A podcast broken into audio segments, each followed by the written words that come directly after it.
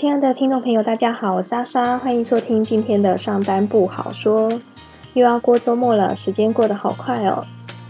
现在呢，已经来到了九月份。呃，今天呢，要跟大家分享这一周呃陪父母去回诊看病的一个小插曲。嗯，是一个不太好的经验。呃，门诊医师呢，他本身是非常的好，一点小问题呢是出在挂号人员的身上，服务品质呢有一点落后，服务呢不太友善。不知道是不是因为这是一家新的医院，服务的经验不足才是这个样子？其他呢比较有经验的医院是不是会好一点呢？还是问题根本就出现在那一个柜台服务人员的身上？现在台湾呢逐渐迈向老龄化的社会，呃，在医院的服务上面呢，应该要更友善、更亲民，尤其是对于乐龄的族群或者是弱势的族群来讲。一些友善的服务应该要多多加强才是。我爸妈呢看的是徐医师，很专业，也很有耐心。所有提出的问题呢，无一都不详细的回答，讲解病情跟建议医疗的过程，呃，巨细靡遗，也不会赶时间。后来呢，因为有需要看这个肝胆肠胃科，所以呢，就请徐医师推荐医师给我们。徐医师知道呢，该。医师呢，有可能他的网络挂号都已经满了，挂不到，所以呢，建议我们直接去挂号柜台先预约挂号。于是呢，我们就去了。刚好呢，我抽到的号码牌呢，就是下一号，不用等。果然呢，马上就亮灯叫到我的号。这时呢，突然有一个男生就插到我的前面去，直接就找那个柜台小姐说话了。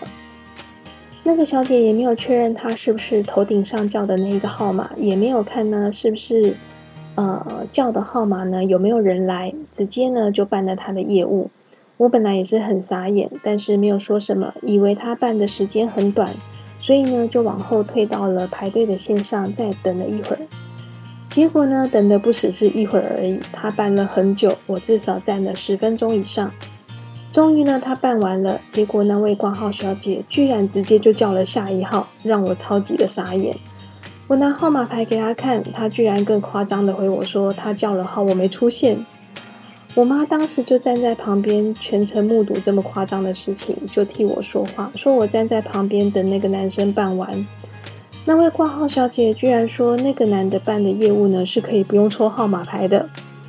我想继续维护自身的权益的时候呢，他居然没有等我把话给说完，就也没有礼貌性的说：“哎，请再稍等一下。”就直接跑到隔壁去找别人说话了。继续呢，就把我在晾在那里，没有直接办理我的业务。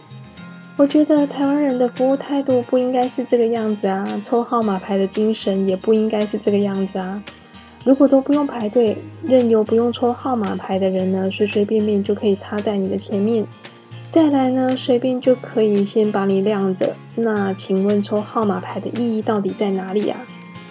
要么应该是另外辟一个窗口可以办理呀，或者是已经叫到我的号了，应该要看看这个号码有没有人出现，有的话呢，先办理，让这个没有拿号码牌的人等等。或者是呢，评估两个人的业务，看谁办的会比较久。啊，如果是没有拿号牌码牌的人呢，秒办完，那已经叫号的我等一下没有关系。如果不是，是不是应该先办我的？啊？问题是，他办了很久啊，让我等了很久，结果没办完我这一号，居然又跳了下一号。我站在排队线上等了很久，他没看到就算了，态度不好，还狡辩说叫了号我没来，把锅甩给我。明明就是这个没号码牌的人，硬是插在我的前面啊，咋啦？现在连排队也不能够温良恭俭让就是了，一定要你争我夺，理直气壮，争个你死我活。什么时候台湾的服务品质变成这样，令人太不可思议了。有抽号码牌守规矩的人，居然吃了一记的闷亏。应该是要按照抽号码牌的方式来办理。不管怎样，你都已经叫号了，明明上面就已经是我的号码了。理论上应该是要先办理已经叫到号码的人，他可以另外再给他一张临时的号码牌，让他排在后面。这让我觉得守规矩的人并没有得到应有的服务品质。难道这是鼓励大家来乱的吗？因为那个挂号小姐个人的服务态度，让我觉得这家新的医院有一点点那么的小缺点。难怪人家说门面门面，直接面对人群大众，若有好的服务品质，直接影响到客户对企业的观感。我觉得台医院还不错，服务人员和蔼可亲，又很专业。有一次呢，我现场挂号超过了时间，挂号小姐呢很有同理心。帮我打电话约问医生说可不可以加号。遇到呢可爱的护士小姐，还会幽默开玩笑跟你聊天，缓解你紧张的心情。那我终于可以体会到那一天开会的时候，我们主席说的，对于现在能够进银行的客户呢，要发挥微笑服务、友善服务，因为现在很多的业务呢，几乎都在手机上面就可以做完的，或者是在电脑上面线上就可以完成的。大家呢几乎都不亲自来银行了，只有老人家呢会进来办理业务，因为他们可能眼睛不太好，或者是呢不太会使用山西的产品，而且呢子女可能都在上班，或者是都在国外，没有人陪伴他们办理业务，所以呢鼓励分行的同仁对于乐龄族或者是走进银行里面需要实际面对面服务的客人，一定要友善的对待。而且呢，要服务亲切，让客人户呢有感觉好邻居或者是在家的感觉。真的，只要一个贴心的小动作，客户的粘着度就会很高。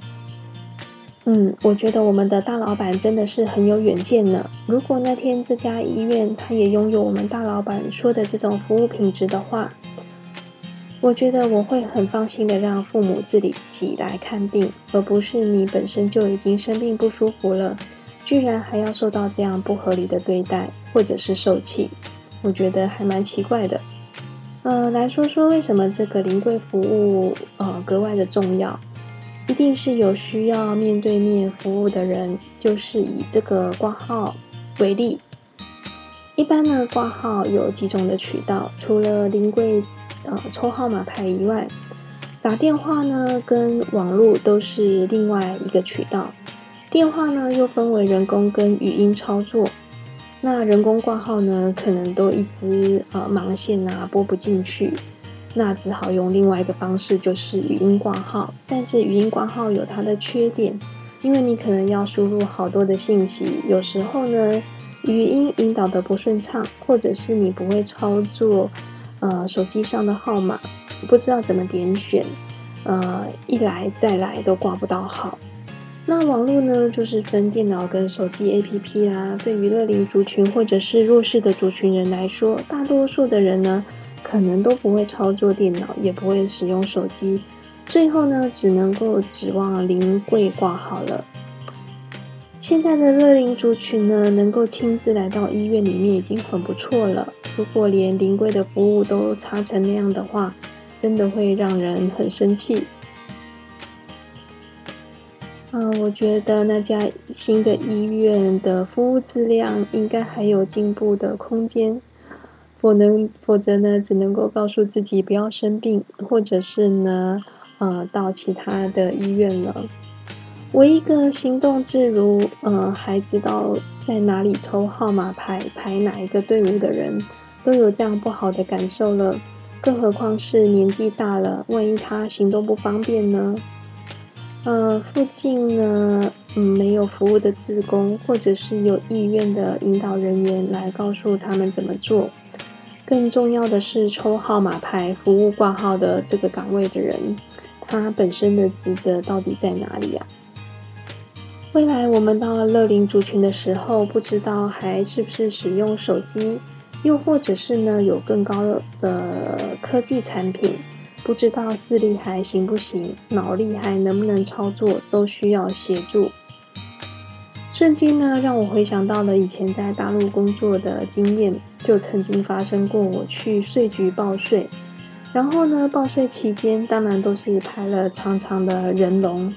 我想说，跟前面的人让几个空位出来，可以让其他的人可以通过。呃，哪知道呢？就有人刻意钻的那个空子插队到这个空位来，还假装若无其事就在你的面前，一点都不觉得丢脸。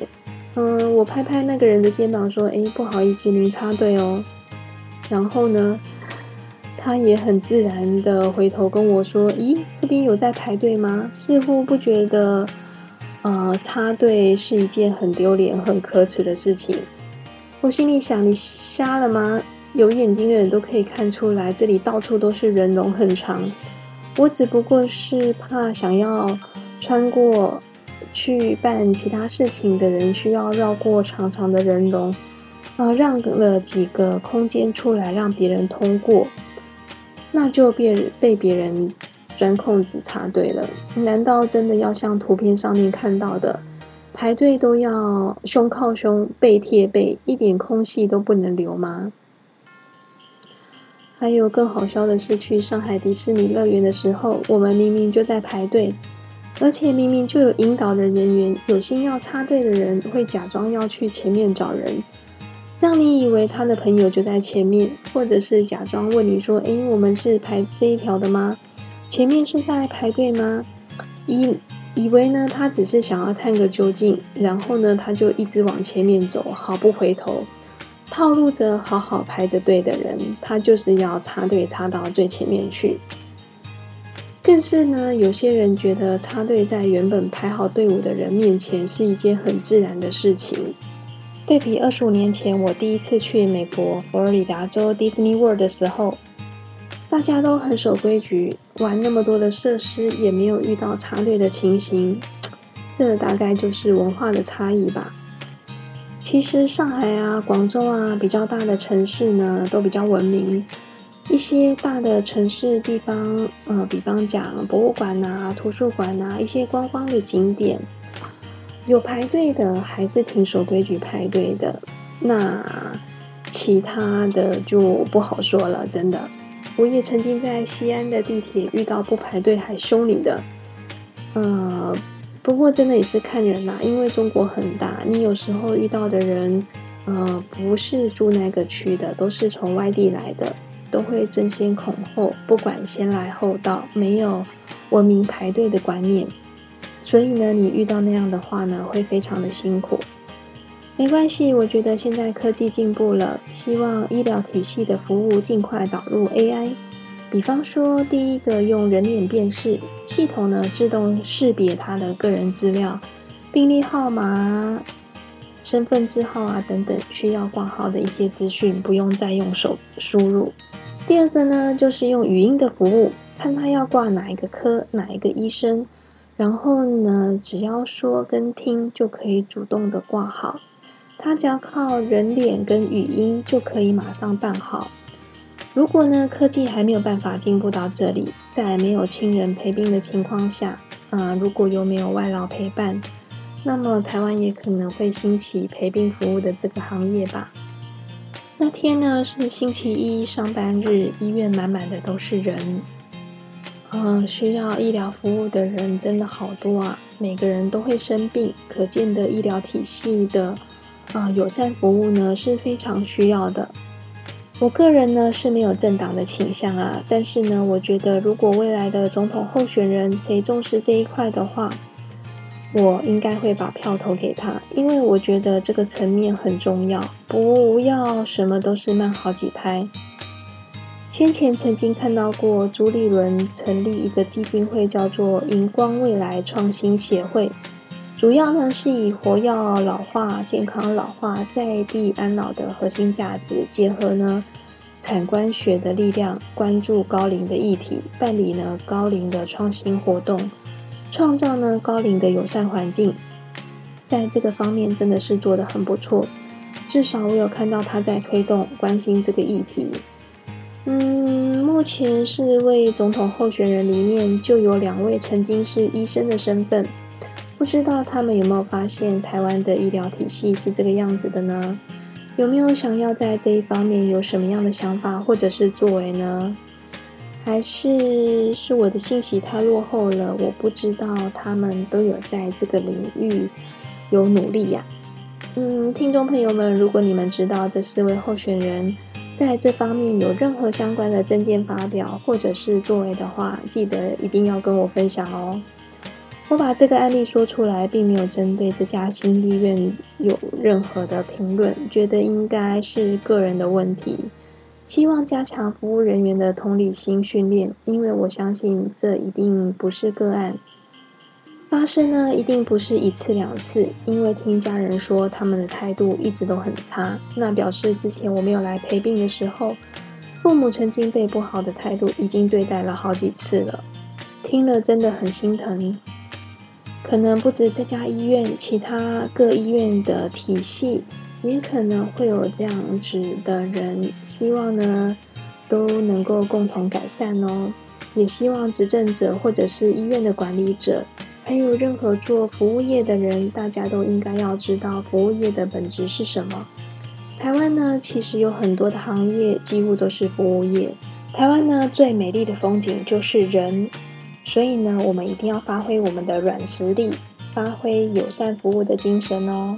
亲爱的听众朋友，你们所待的国家，如果在医疗的体系上面的服务有比台湾还要更进步的话，都欢迎提供讯息让我知道哦。希望，呃，台湾除了走向国际化以外，还是一个更进步、更友善的国家。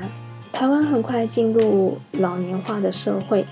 我觉得对于友善乐龄族群还有很长的一段路要走，大家加油！好了，呃，今天的分享就到这里，祝大家周末愉快，我们下周五同一时间再见喽，拜拜。